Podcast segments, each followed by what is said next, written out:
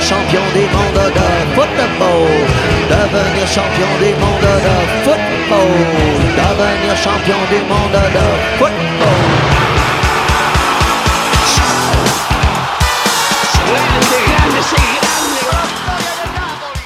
de la FIFA, la AFA, la CONMEBOL, los árbitros, el VAR, el fútbol para todos, el fútbol para pocos, los representantes, los intermediarios, los que ponen la plata, los que se la llevan,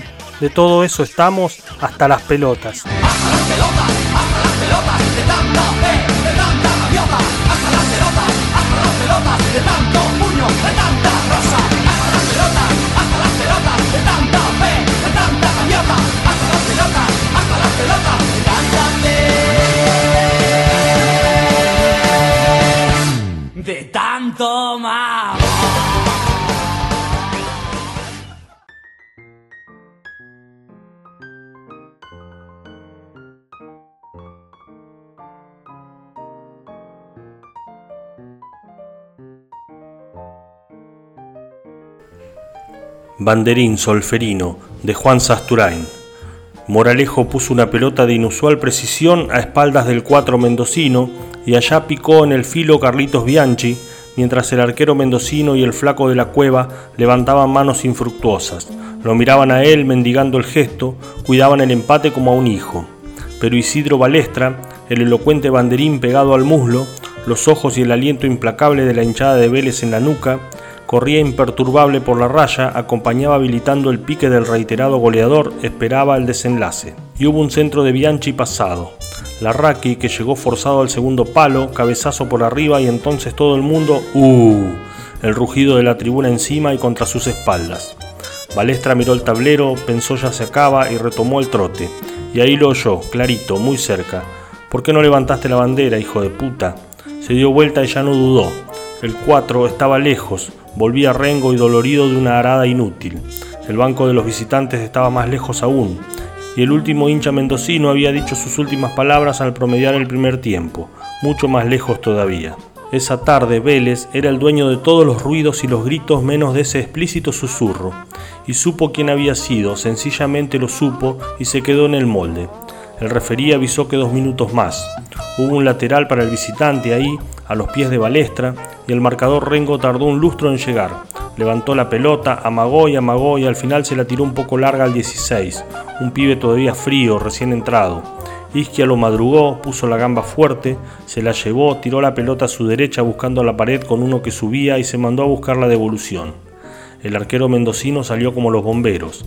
La pelota entró en el área por el vértice, con Isquia un poco lejos, forzado. El arquero, todo el barro de las dos áreas lo tenía encima. Había ganado varios mano a mano y venía por uno más, casi en el aire, perfilado para el vuelo arrastrado, y llegaron juntos. Hubo un choque frontal y desparramo. Mientras se desenredaban, la pelota salió para arriba, picó y se fue para el arco. Solo dos jugaban ahí, esos dos y Balestra, pegado a la raya, 10 metros más allá. El resto estaba lejos, hasta el referí que trotaba esperando la hora. Pero todavía faltaba mucho. Penosamente Isquia y el arquero se rehicieron y el volante ganó un tiempo. Consiguió el armado mínimo de la vertical como para acomodarse, estirarse y mandarla adentro. Todo Vélez empujaba el pie embarrado, pero todavía faltaba algo. Como en una cámara lenta infernal y analítica, el arquero se paró, se jugó la mano y la vida en el gesto último y metió el manotazo ahí, justo y final. Y mientras Isquia caía, toda la hinchada de Liniers caía con él en el grito de la apelación mientras el mendocino se embarazaba con la pelota, rodaba y se aferraba a ella, dueño del partido y de la tarde. Pero todavía faltaba más.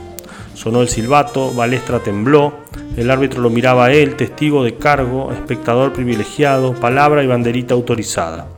Y el infame se venía, hacía gestos de espantar moscas a los embarrados que lo atosigaban, torcía levemente la diagonal hacia él. Isidro Balestra era el punto final del recorrido de la procesión que se encolumnaba tras un ambiguo fraile negro.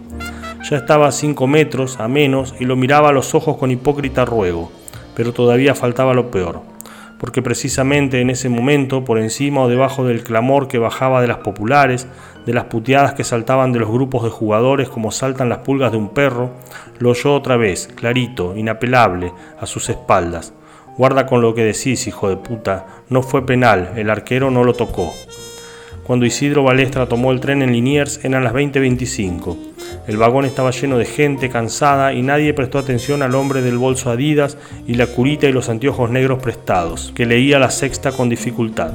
Cibeles había empatado 0 a 0 y el escándalo provocado por sus hinchas le costaría la suspensión de la cancha, si el árbitro no había sancionado un evidente penal sobre la hora luego de consultar con el juez de raya, si los desbordes habían terminado en pedrea y agresión contra las autoridades del match, si el director técnico del equipo de Liniers se quejaba arbitrariamente de los arbitrajes, si a él le dolía mucho la ceja derecha, a nadie le importaba ya. Como un ladrón, ocultaba en el bolso las evidencias de su participación en el hecho, un pantaloncito y camisa negra, un escudito. Lástima que no se podía llevar la banderita, Solferino. Suerte que su mujer no estaría en casa y podría ver tranquilo el partido por la tele. Podría verle un poco mejor la cara al oficial de policía que lo puteó toda la tarde desde el borde de la cancha. Ahí, junto a él, con ese perro amenazante y sin duda también mendocino. Podría ver realmente si fue o no penal del arquero.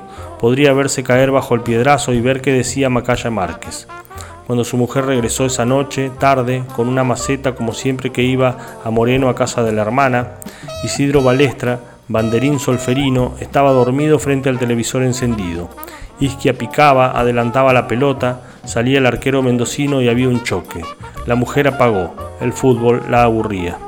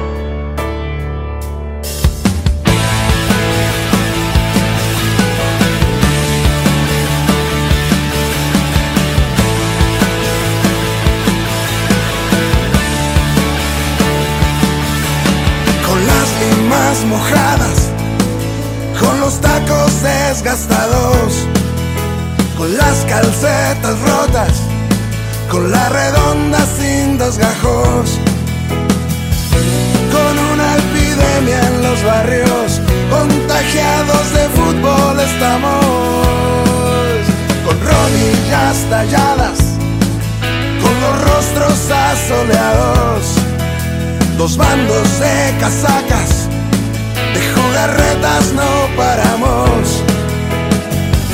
Con una epidemia en los barrios, contagiados de fútbol estamos.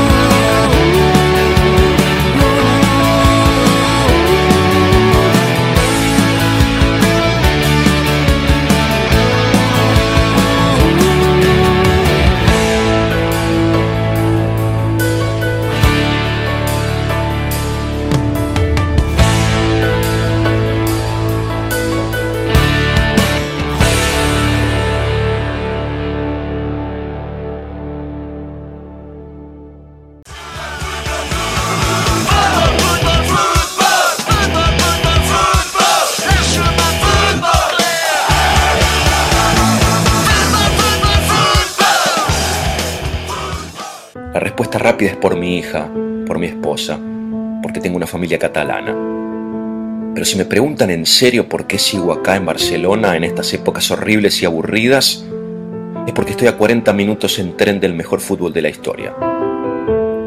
Quiero decir, si mi esposa y mi hija decidieran irse a vivir a Argentina ahora mismo, yo me divorciaría y me quedaría acá por lo menos hasta la final de la Champions. Y es que nunca se vio algo parecido dentro de una cancha de fútbol en ninguna época y es muy posible que no ocurra más. Es verdad, estoy escribiendo en caliente. Redacto esto la misma semana en que Messi hizo tres goles para Argentina, cinco para el Barça en la Champions y dos para el Barça en la Liga. Diez goles en tres partidos de tres competiciones diferentes. La prensa catalana no habla de otra cosa. Durante un rato, la crisis económica no es el tema de inicio en los noticieros. Internet explota.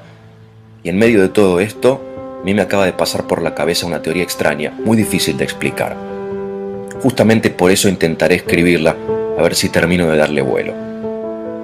Todo empezó esta mañana. Estoy mirando sin parar goles de Messi en YouTube. Lo hago con culpa porque estoy en mitad del cierre de la revista número 6. No debería estar haciendo esto. De casualidad, hago clic en una compilación de fragmentos que no había visto antes. Pienso que es un video más de miles, pero enseguida veo que no. No son goles de Messi, ni sus mejores jugadas, ni sus asistencias.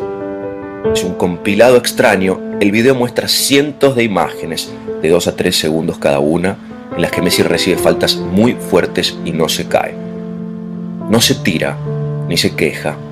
No busca con astucia el tiro libre directo ni el penal en cada fotograma, él sigue con los ojos en la pelota mientras encuentra equilibrio. Hace esfuerzos inhumanos para que aquello que le hicieron no sea falta, ni tampoco sea amarilla para el defensor contrario. Son muchísimos pedacitos de patadas feroces, de obstrucciones, de pisotones, de trampas, de zancadillas, agarrones traicioneros. Nunca las había visto a todas juntas. Él va con la pelota y recibe un guadañazo en la tibia, pero sigue. Le pegan en los talones, trastabilla y sigue. Lo agarran de la camiseta, se revuelve, zafa y sigue.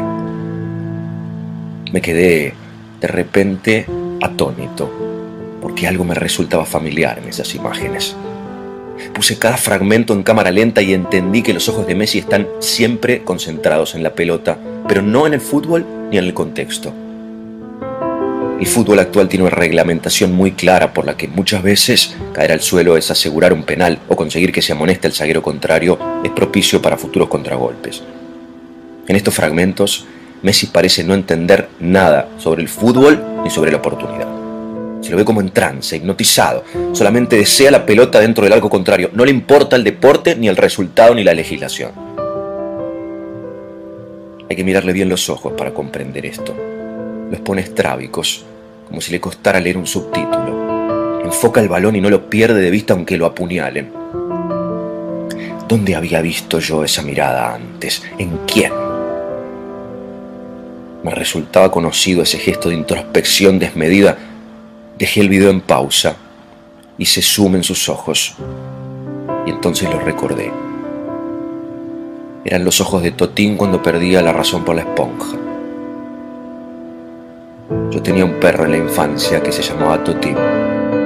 Nada lo conmovía. No era un perro inteligente. Entraban ladrones y él los miraba llevarse el televisor. Sonaba el timbre y no parecía oírlo.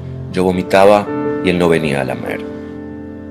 Sin embargo, cuando alguien, mi hermana, mi madre, yo mismo, agarraba una esponja, una determinada esponja amarilla de lavar los platos, Totín enloquecía Quería esa esponja más que nada en el mundo. Moría por llevarse ese rectángulo amarillo a la cucha.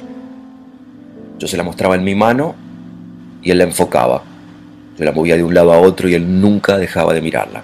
No podía dejar de mirarla. No importaba a qué velocidad moviera yo la esponja. El cogote de Totín se trasladaba idéntico por el aire. Sus ojos se volvían japoneses, atentos, intelectuales, como los ojos de Messi, que dejan de ser los de un preadolescente atolondrado y por una fracción de segundo se convierten en la mirada escrutadora de Sherlock Holmes. Descubrí esta tarde mirando el video que Messi es un perro, o un hombre perro. Esa es mi teoría. Lamento que hayan llegado hasta acá con mejores expectativas. Messi es el primer perro que juega al fútbol. Tiene mucho sentido que no comprenda las reglas. Los perros no fingen zancadillas cuando ven venir un Citroën, no se quejan con el árbitro cuando se les escapa un gato por la medianera, no buscan que le saquen doble amarilla al sodero. En los inicios del fútbol, los humanos también eran así. Iban detrás de la pelota y nada más. No existían las tarjetas de colores, ni la posición adelantada, ni la suspensión después de cinco amarillas, ni los goles de visitante valían doble. Antes se jugaba como juegan Messi y Totín. Después el fútbol se volvió muy raro. Ahora mismo, en este tiempo, a todo el mundo parece interesarle más la burocracia del deporte, sus leyes. Después de un partido importante se abre una semana entera de legislación. ¿Se hizo amonestar Juan exprofeso para saltearse el siguiente partido y jugar el clásico? ¿Fingió realmente Pedro la falta dentro del área? ¿Dejarán jugar a Pancho cogiéndose la cláusula 208 que indica que Ernesto está jugando el sub-17? El técnico local mandó a regar demasiado el césped para que los visitantes patinen y se rompan el cráneo. ¿Desaparecieron los recogepelotas cuando el partido se puso 2 a 1 y volvieron a aparecer cuando se puso 2 a 2? ¿Apelará el club la doble amarilla de Paco en el Tribunal Deportivo? ¿Descontó correctamente el árbitro los minutos que perdió Ricardo por protestar la sanción que recibió Ignacio a causa de la pérdida de tiempo de Luis en hacer el lateral? No, señor. Los perros no escuchan la radio, no leen la prensa deportiva, no entienden si un partido es amistoso e intrascendente o una final de copa perros quieren llevarse siempre la esponja a la cucha, aunque estén muertos de sueño, los estén matando las garrapatas. Messi es un perro. Bate récord de otras épocas porque solo hasta los años 50 jugaron al fútbol los hombres perros. Después la FIFA nos invitó a todos a hablar de leyes y de artículos y nos olvidamos que lo importante era la esponja. Y entonces, un día, aparece un chico enfermo en su día un mono enfermo se mantuvo erguido y empezó la historia del hombre.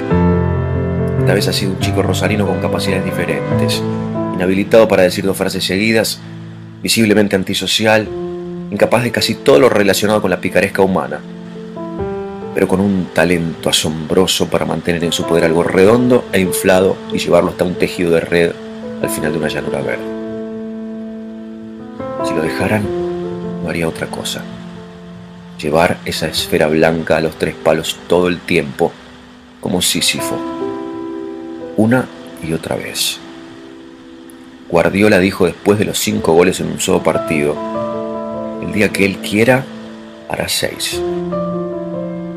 No fue un elogio, fue la expresión objetiva del síntoma. Lionel Messi es un enfermo. Es una enfermedad rara que me emociona porque yo amaba a Totín y ahora él es el último hombre perro y es por constatar en detalle esa enfermedad, por verla evolucionar cada sábado que sigo en Barcelona, aunque prefiera vivir en otra parte. Cada vez que subo las escaleras internas del Camp Nou y de pronto veo el fulgor del pasto iluminado, en ese momento que siempre nos recuerda la infancia, digo lo mismo para mis adentros. Hay que tener mucha suerte, Jorge, para que te guste mucho un deporte y te toque ser contemporáneo de su mejor versión y tras cartón que la cancha te quede tan cerca. Disfruto esta doble fortuna, la tesoro. Tengo nostalgia del presente cada vez que juega Messi. Soy hincha fanático de este lugar en el mundo y de este tiempo histórico, porque me parece a mí, en el juicio final estaremos todos los humanos que han sido y seremos, y se formará un corro para hablar de fútbol, y uno dirá, yo estudié en Ámsterdam en el 73, otro dirá, yo era arquitecto en San Pablo en el 62. Y otro, yo ya era adolescente en Nápoles en el 87. Y mi padre dirá, yo viajé a Montevideo en el 67 y uno más atrás, yo escuché el silencio del Maracaná en el 50. Todos contarán sus batallas con orgullo hasta altas horas. Y cuando ya no quede nadie por hablar, me pondré de pie y diré despacio yo vivía en Barcelona en los tiempos del hombre perro. No volará una mosca. Se hará silencio. Todos los demás bajarán la cabeza y aparecerá Dios vestido de juicio final y señalándome dirá, tú, el gordito, estás salvado.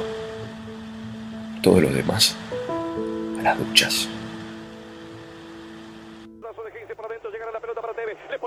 Teve, por el otro lado solo Messi, pelota para Lío, Lío, Lío, pegale que si la picó, golazo, golazo, golazo, golazo, ¡Gol! Hay que luchar contra la adversidad, hay que salir y volver a reír, hay que tener un poquito de fe y jamás olvidar el milagro en los pies. Que viajar de Rosario al Mundial. Hay que poder la familia cuidar. Hay que poner a la gente a cantar. De Rosario llegó, no lo pueden parar, no lo pueden parar. No sé cuándo fue ese día en que decidiste ser el mejor y cómo sacar partido de la peor situación. Yo cada vez que te veo siento que está por venir la magia en cualquier momento. ¿Qué más, qué más, qué más vas a mostrarme esta vez? Un abrazo de Dios, un disparo en la red más, qué más, qué más vas a mostrarme esta vez? Que se puede salir y ganar o perder, pero siempre llevar un milagro en los pies.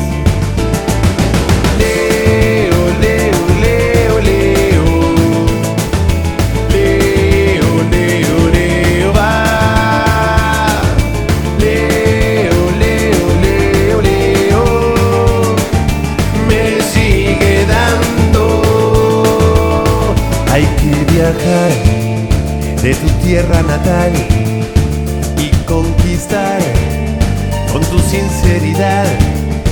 Hay que creer y al más grande vencer, solo siendo genial, pero humilde a la vez.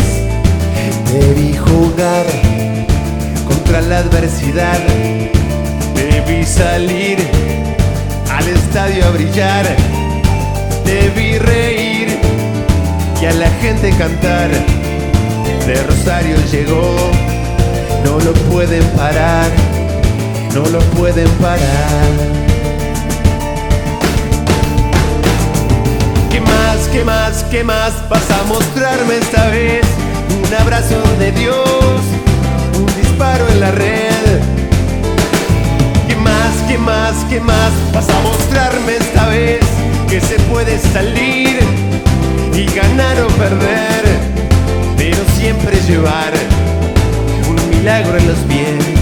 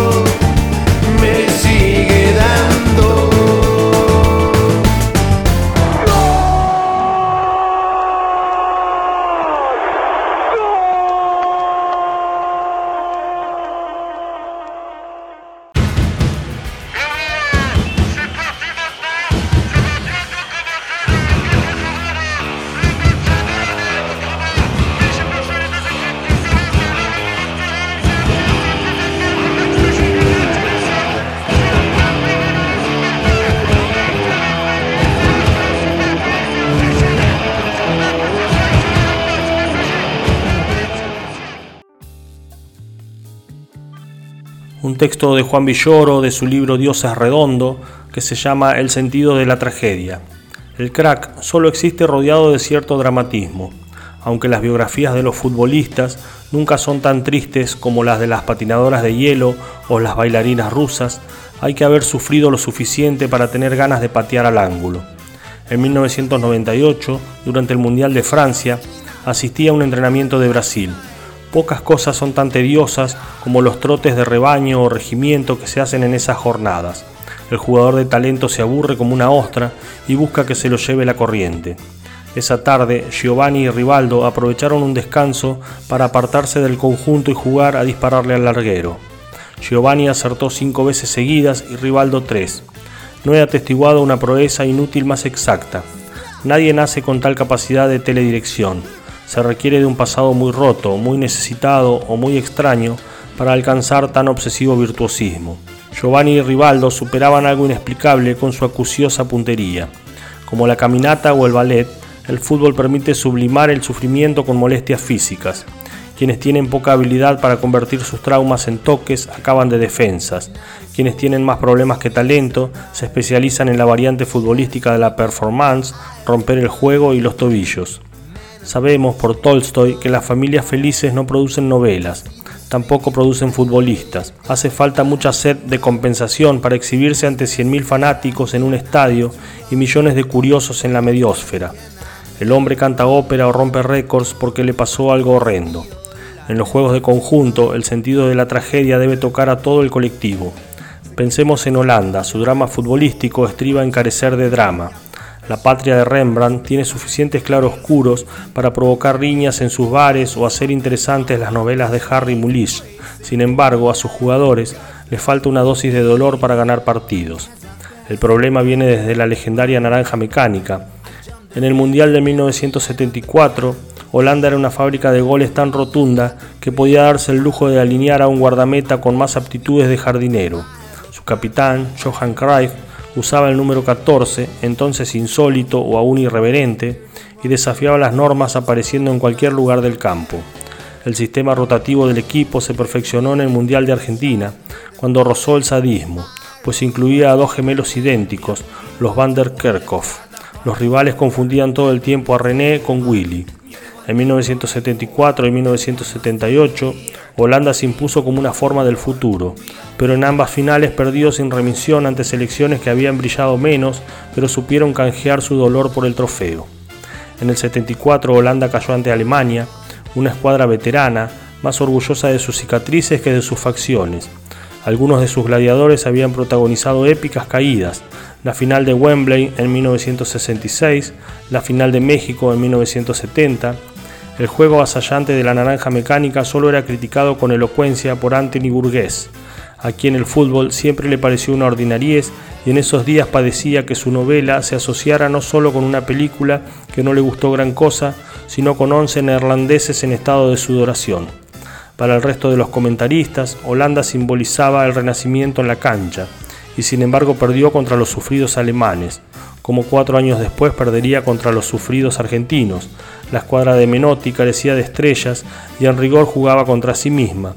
Tenía que sacudirse el apoyo que le brindaba el gobierno militar y el histórico desdén de los jugadores argentinos por el fútbol de selecciones. Se diría que la gran Holanda de 1974 y 1978 no llegó al triunfo mundialista precisamente porque tenía todo para ganar, y una secreta ley de las compensaciones exige que los campeones tengan raspaduras.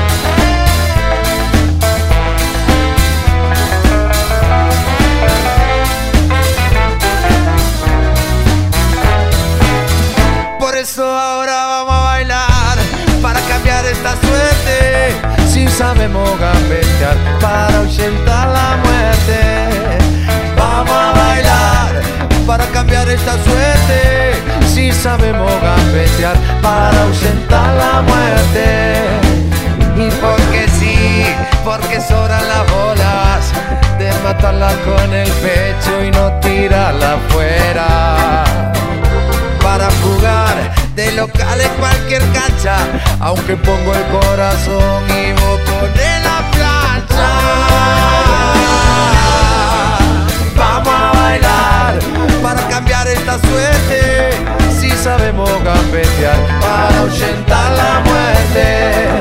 Vamos a bailar para cambiar esta suerte. Si sabemos gambetear para ahuyentar la muerte. Y porque soy de la escuela del bocha, voy con la fantasía, la estrategia fría. Y si no hay copa, que haya cope para la gente que salta sobre el dolor y nace nuevamente.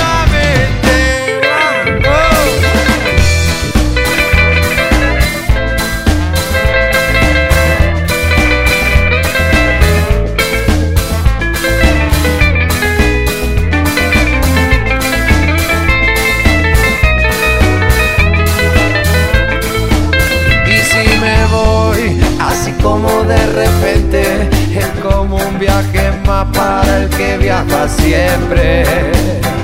Si he de morir, no quiero como la oveja, que cuando no da más lana la mola de huella. Vamos a bailar para cambiar esta suerte, si sabemos capetear para 80.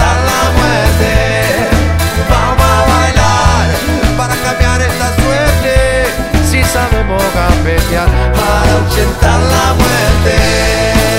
Toma la voz, dámela a mí, si te quedas, ¿por qué no venís? Móvela como sea, que ya llegó la hora del baile de la gambeta. Para cambiar de suerte. Fantaseo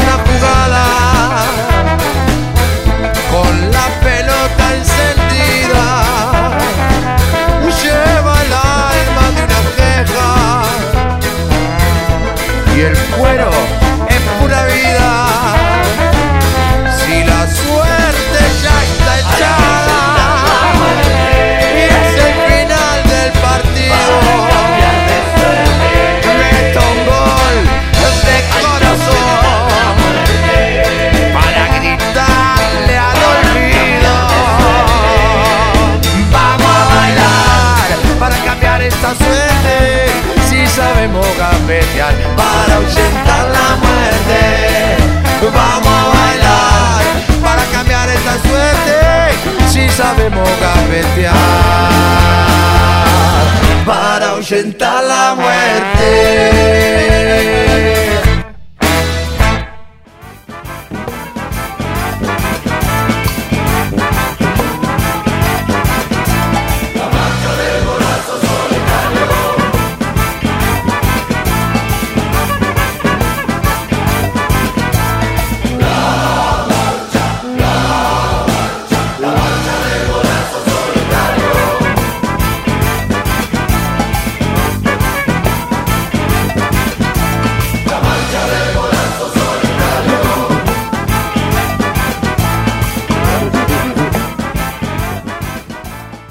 Antes de tocar por última vez la pelota con el pie izquierdo, son las 13 horas, 12 minutos y 30 segundos del mediodía mexicano.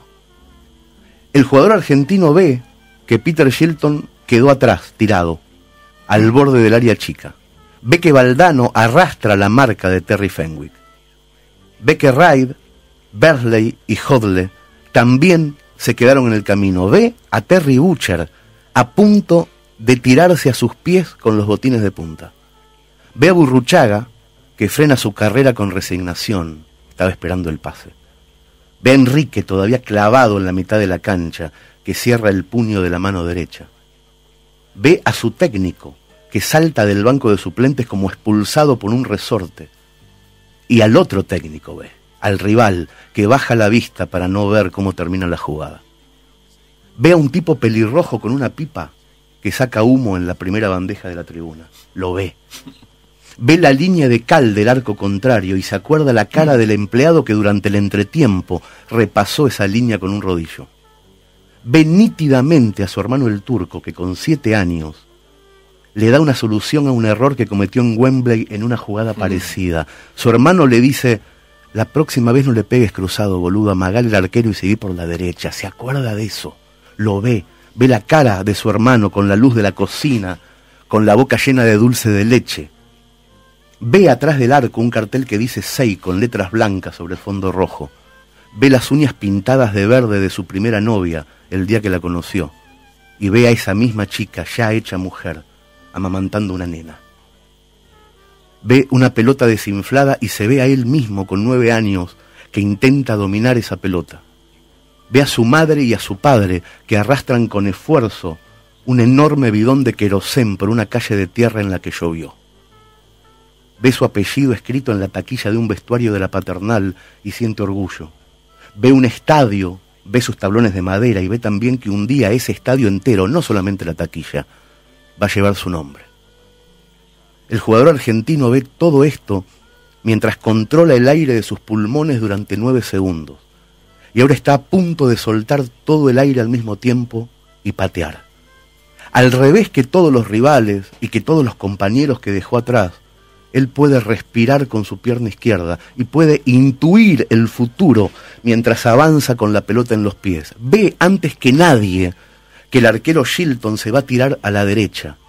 Ve la intención cegadora de Terry Batcher a sus espaldas. Se ve a él mismo muchos años más tarde con un nieto en brazos, visitando la entrada del Estadio Azteca, donde se levanta una estatua de bronce sin nombre, la estatua de un jugador joven con el pecho inflado, una pelota en los pies y una fecha grabada en la base, 22 de junio de 1986.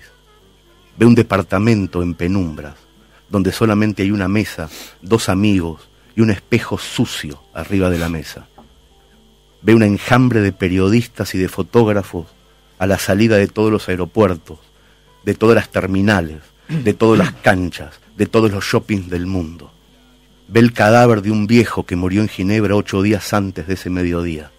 Un viejo al que no le gusta el fútbol y se viene a morir justo en el medio de un mundial. Un viejo ciego que también vio todas las cosas del mundo. Ve Fiorito de día. Ve Nápoles de tarde. Ve Barcelona de noche. Ve la cancha de boca a reventar y él está en el medio de la cancha pero no lleva una pelota en los pies, lleva un micrófono en la mano. Ve un tobillo inflamado ve a una enfermera de la Cruz Roja, gordita y sonriente, que se lo lleva en un túnel. Ve todos los goles que hizo y los que va a hacer. Ve todos los goles que gritó y los que va a gritar en toda su vida. Se ve con 53 años mirando desde el palco la final del mundo en el Maracaná. Ve el día que verá a su madre por última vez. Ve la noche en que verá por última vez a su padre ve crecer a todos los hijos de sus hijos. Ve los dolores de parto de una mujer que está a punto de parir un chico zurdo en Rosario, un año y dos días más tarde de ese mediodía mexicano. Ve un espacio mínimo, imposible, entre el poste derecho que dejó libre Shilton y el botín de Terry Butcher. Cierra los ojos. Se deja caer hacia adelante con el cuerpo inclinado y se hace silencio en todo el mundo. El jugador sabe antes que nadie que dio 44 pasos y que tocó 12 veces la pelota siempre con la zurda. Sabe que la jugada entera va a durar 10 segundos y 6 décimas. Entonces piensa que ya es hora de explicarle a todos quién es él, quién ha sido y quién será hasta el final de los tiempos. Vengan a ver a este morochito que hace verdad la fantasía de la ilusión. Vengan a ver cómo este angelito deja pintado hasta el más pintado pintándolo. Vive indomable niño infinito, mano del cielo que trepa al aire a gritar su gol. Un cebollita en el universo, un hombrecito que anda por ahí desafiando al sol. Vengan a verlo, es cierto, vengan a verlo, él existe.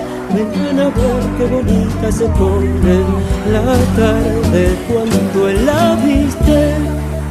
Viene a pintar mi alma, viene a pintarme la ilusión.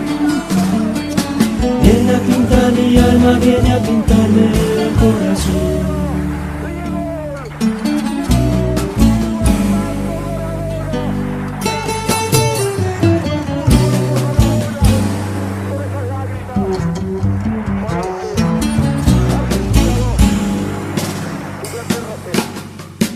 Mago y Paloma, Diego y Redonda, hay un romance inseparable entre ella y él.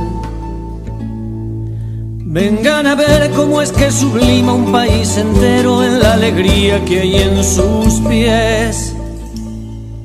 Vengan a ver cómo las estrellas dejan su sitio en el firmamento solo por él. Delfín herido fuera del agua, un pibe que llora desamparado al atardecer.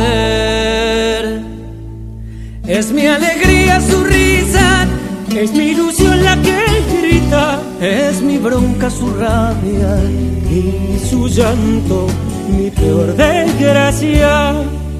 Hay fotos en el alma que no se borran jamás.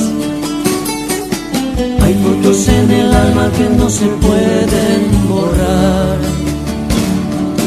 Pinta, pinta, pinta la alegría este pintor. Este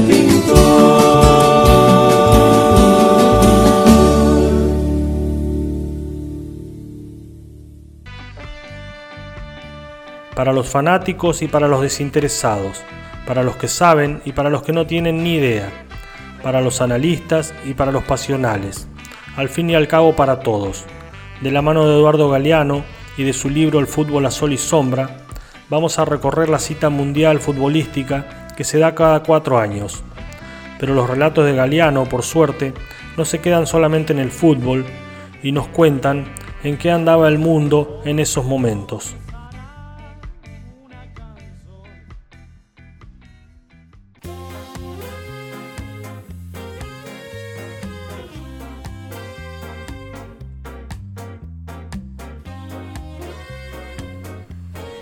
el Mundial del 2010. Una campaña internacional convertía a Irán en el más grave peligro para la humanidad, porque dicen que dicen que Irán tendría o podría tener armas nucleares, como si hubieran sido iraníes los que arrojaron las bombas atómicas sobre la población civil de Hiroshima y Nagasaki. Israel ametrallaba en aguas internacionales los barcos que llevaban a Palestina alimentos, medicinas y juguetes en uno de los habituales actos criminales que castigan a los palestinos como si ellos, que son semitas, fueran culpables del antisemitismo y sus horrores. El Fondo Monetario, el Banco Mundial y numerosos gobiernos humillaban a Grecia, obligándola a que aceptara lo inaceptable, como si hubieran sido los griegos y no los banqueros de Wall Street los responsables de la peor crisis internacional desde 1929. El Pentágono anunciaba que sus expertos habían descubierto en Afganistán un yacimiento de un millón de millones de dólares en oro, cobalto, cobre, hierro y sobre todo litio, el codiciado mineral imprescindible para los teléfonos celulares y las computadoras portátiles. Y el país invasor lo anunciaba alegremente, como si al cabo de casi nueve años de guerra y miles de muertos hubiera encontrado lo que de veras buscaba en el país invadido. En Colombia aparecía una fosa común con más de 2.000 muertos sin nombre que el ejército había arrojado allí como si fueran guerrilleros abatidos en combate, aunque los vecinos del lugar sabían que eran militantes sindicales, activistas comunitarios y campesinos que defendían sus tierras. Una de las peores catástrofes ecológicas de todos los tiempos convertía el Golfo de México en un inmenso charco de petróleo y un mes y medio después el fondo de la mar seguía siendo un volcán de petróleo, mientras la empresa British Petroleum silbaba y miraba para otro lado como si no tuviera nada que ver. En varios países, una catarata de denuncias acusaba a la Iglesia Católica de abusos sexuales y violaciones de niños, y por todas partes se multiplicaban los testimonios que el miedo había reprimido durante años y que por fin salían a la luz, mientras algunas fuentes eclesiásticas se defendían, diciendo que esas atrocidades ocurrían también fuera de la Iglesia, como si eso la disculpara, y que en muchos casos los sacerdotes habían sido provocados, como si los culpables fueran las víctimas.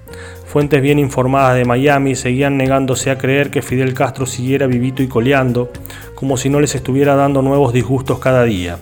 Se nos iban dos escritores insuplentes, José Saramago y Carlos Monsiváis, y los extrañábamos como si no supiéramos que seguirán resucitando entre los muertos, por imposible que parezca, por el puro placer de atormentar a los dueños del mundo y en el puerto de Hamburgo, una multitud celebraba el regreso a la primera división alemana del club de fútbol St. Pauli, que cuenta con 20 millones de simpatizantes, por imposible que parezca, congregados en torno a las banderas del club, no al racismo, no al sexismo, no a la homofobia, no al nazismo.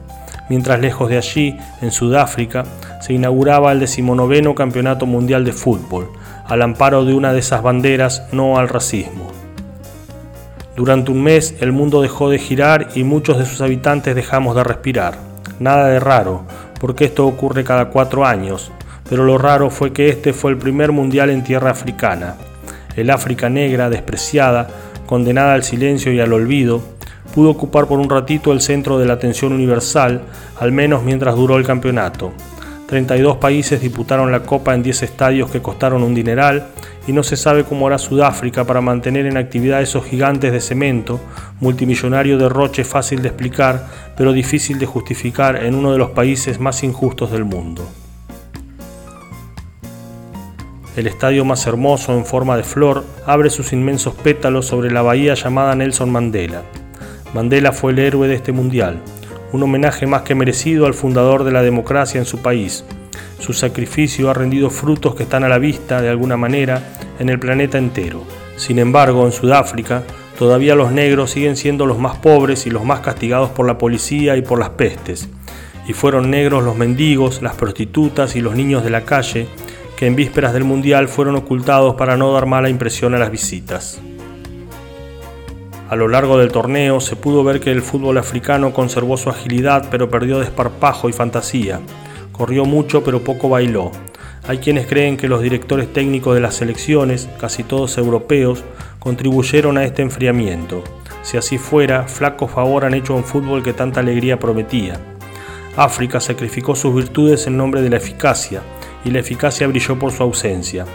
Un solo país africano, Ghana, llegó a estar entre los ocho mejores y poco después también Ghana volvió a casa. Ninguna selección africana sobrevivió, ni siquiera la del país anfitrión. Muchos de los jugadores africanos, dignos de su herencia de buen fútbol, viven y juegan en el continente que había esclavizado a sus abuelos. En uno de los partidos del Mundial se enfrentaron los hermanos Boateng, hijos de padre ganés.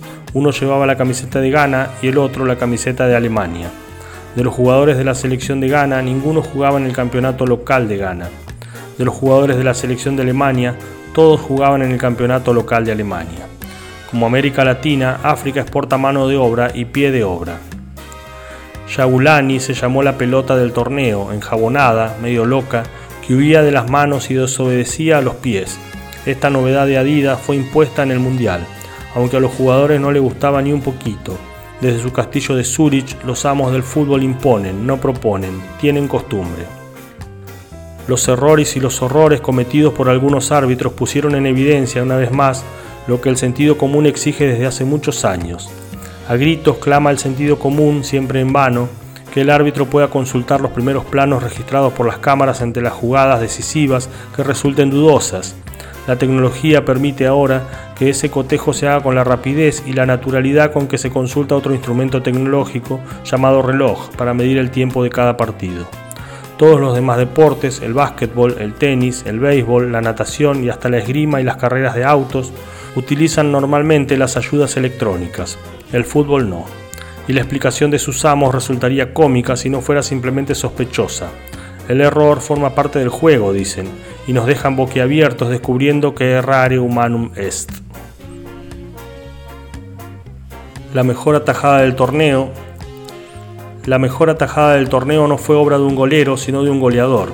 El atacante uruguayo Luis Suárez detuvo la resbalosa pelota con las dos manos, en la línea de gol, en el último minuto de un partido decisivo. Ese gol hubiera dejado a su país fuera de la Copa. Gracias a su acto de patriótica locura, Suárez fue expulsado, pero Uruguay no. Uruguay, que había entrado al Mundial en el último lugar al cabo de una penosa clasificación, jugó todo el campeonato sin rendirse nunca y fue el único país latinoamericano que llegó a las semifinales. Algunos cardiólogos nos advirtieron desde la prensa que el exceso de felicidad puede ser peligroso para la salud. Numerosos uruguayos, que parecíamos condenados a morir de aburrimiento, celebramos ese riesgo y las calles del país fueron una fiesta. Al fin y al cabo, el derecho a festejar los méritos propios es siempre preferible al placer que algunos sienten por la desgracia ajena. Uruguay terminó ocupando el cuarto puesto, que no está tan mal para el único país que pudo evitar que este mundial fuera nada más que una Eurocopa. Diego Forlán, nuestro goleador, fue elegido el mejor jugador del torneo. Ganó España, este país que nunca había conquistado el trofeo mundial, lo ganó en buena ley por obra y gracia de su fútbol solidario, uno para todos, todos para uno, y por la asombrosa habilidad de ese pequeño mago llamado Andrés Iniesta. Holanda fue vice al cabo de un último partido donde traicionó a las patadas sus mejores tradiciones. El campeón y el vicecampeón del mundial anterior volvieron a casa sin abrir las maletas. En el año 2006, Italia y Francia se habían encontrado en el partido final. Ahora se encontraron en la puerta de salida del aeropuerto. En Italia se multiplicaron las voces críticas de un fútbol jugado para impedir que el rival jugara. En Francia, el desastre provocó una crisis política y encendió las furias racistas, porque habían sido negros casi todos los jugadores que cantaron la marsellesa en los estadios sudafricanos. Otros favoritos, como Inglaterra, tampoco duraron mucho. Brasil y Argentina sufrieron crueles baños de humildad, Brasil fue irreconocible, salvo en los momentos de libertad que rompieron la jaula del esquema defensivo. ¿De qué estaba enfermo ese fútbol para necesitar tan dudoso remedio? Argentina fue goleada en su último partido. Medio siglo antes, otra selección argentina había recibido una lluvia de monedas cuando regresó de un mundial desastroso. Pero esta vez fue bienvenida por una multitud abrazadora. Todavía hay gente que cree en cosas más importantes que el éxito o el fracaso. Este mundial confirmó que los jugadores se lesionan con reveladora frecuencia, triturados como están por el extenuante ritmo de trabajo que impone impunemente el fútbol profesional. Se dirá que algunos se han hecho ricos y hasta riquísimos, pero eso solo es verdad para los más cotizados, que además de jugar dos o más partidos por semana y además de entrenarse noche y día, sacrifican a la sociedad de consumo con sus escasos minutos libres vendiendo calzoncillos, autos, perfumes y afeitadoras y posando para las tapas de las revistas de lujo, y al fin y al cabo eso solo prueba que este mundo es tan absurdo que hasta contiene esclavos millonarios. Faltaron a la cita las dos superestrellas más anunciadas y esperadas. Lionel Messi quiso estar, hizo lo que pudo y algo se vio. Dicen que Cristiano Ronaldo estuvo pero nadie lo vio. Quizás estaba demasiado ocupado en verse. Pero una nueva estrella inesperada surgió de las profundidades de los mares y se elevó a lo más alto del firmamento futbolero. Es un pulpo que vive en un acuario de Alemania, se llama Paul y aunque merecería llamarse Pulpodamus. Antes de cada partido formulaba sus profecías, le daban a elegir entre los mejillones que llevaban las banderas de los dos rivales, él comía los mejillones del vencedor y no se equivocaba. El oráculo octópodo, que influyó decisivamente sobre las apuestas, fue escuchado en el mundo futbolero con religiosa reverencia y fue amado y odiado y hasta calumniado por algunos resentidos, como yo, cuando anunció que Uruguay perdería contra Alemania. Denuncié, este pulpo es un corrupto. Cuando el Mundial comenzó, en la puerta de mi casa colgué un cartel que decía cerrado por fútbol. Cuando lo descolgué, un mes después, yo ya había jugado 64 partidos, cerveza en mano, sin moverme de mi sillón preferido. Esa proeza me dejó frito, los músculos dolidos, la garganta rota, pero ya estoy sintiendo nostalgia. Ya empiezo a extrañar la insoportable letanía de las bubucelas, la emoción de los goles no aptos para cardíacos, la belleza de las mejores jugadas repetidas en cámara lenta y también la fiesta y el luto, porque a veces el fútbol es una alegría que duele, y la música que celebra alguna victoria de esas que hacen bailar a los muertos suena muy cerca del clamoroso silencio del estadio vacío, donde algún vencido, solo, incapaz de moverse, espera sentado en medio de las inmensas gradas sin nadie.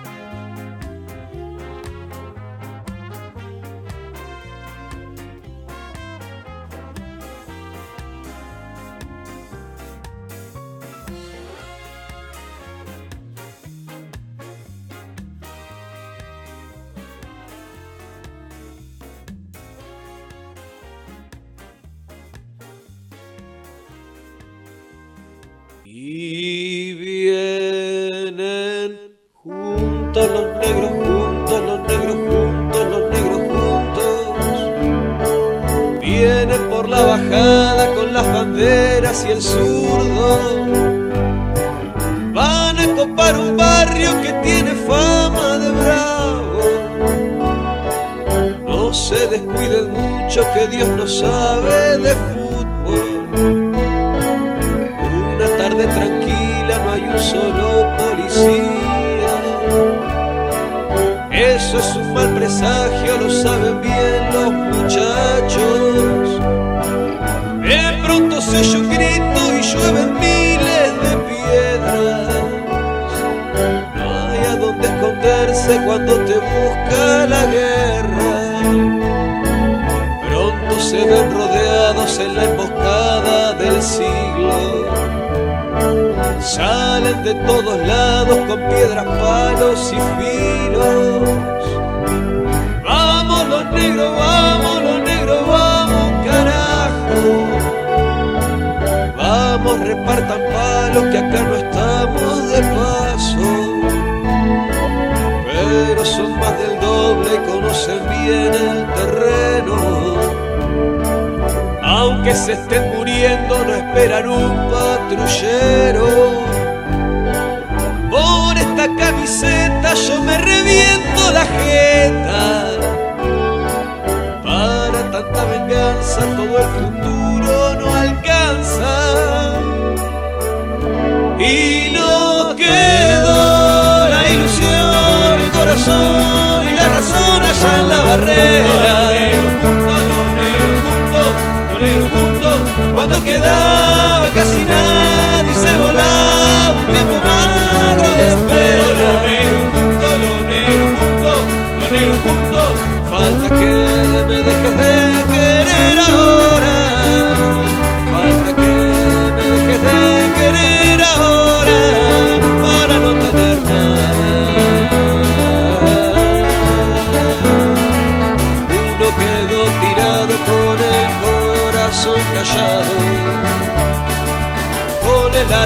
platea y la cadena en la mano.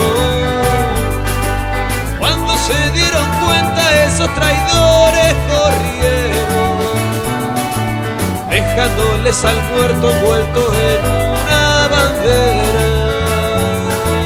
Volvieron en silencio llevando en andas al negro no fueron a la morgue ni al hospital ni a un convento,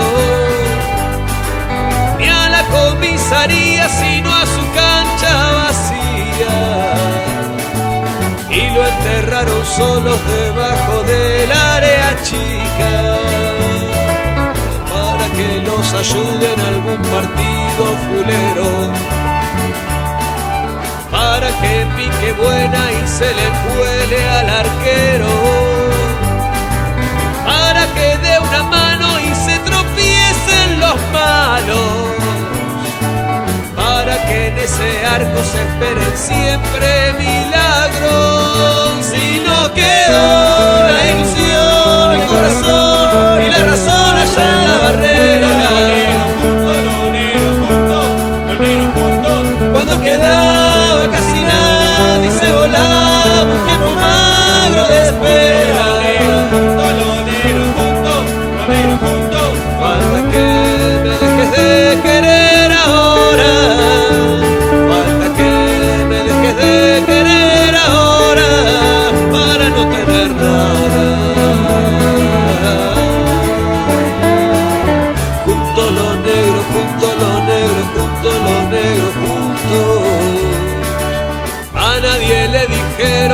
le pasó al compañero,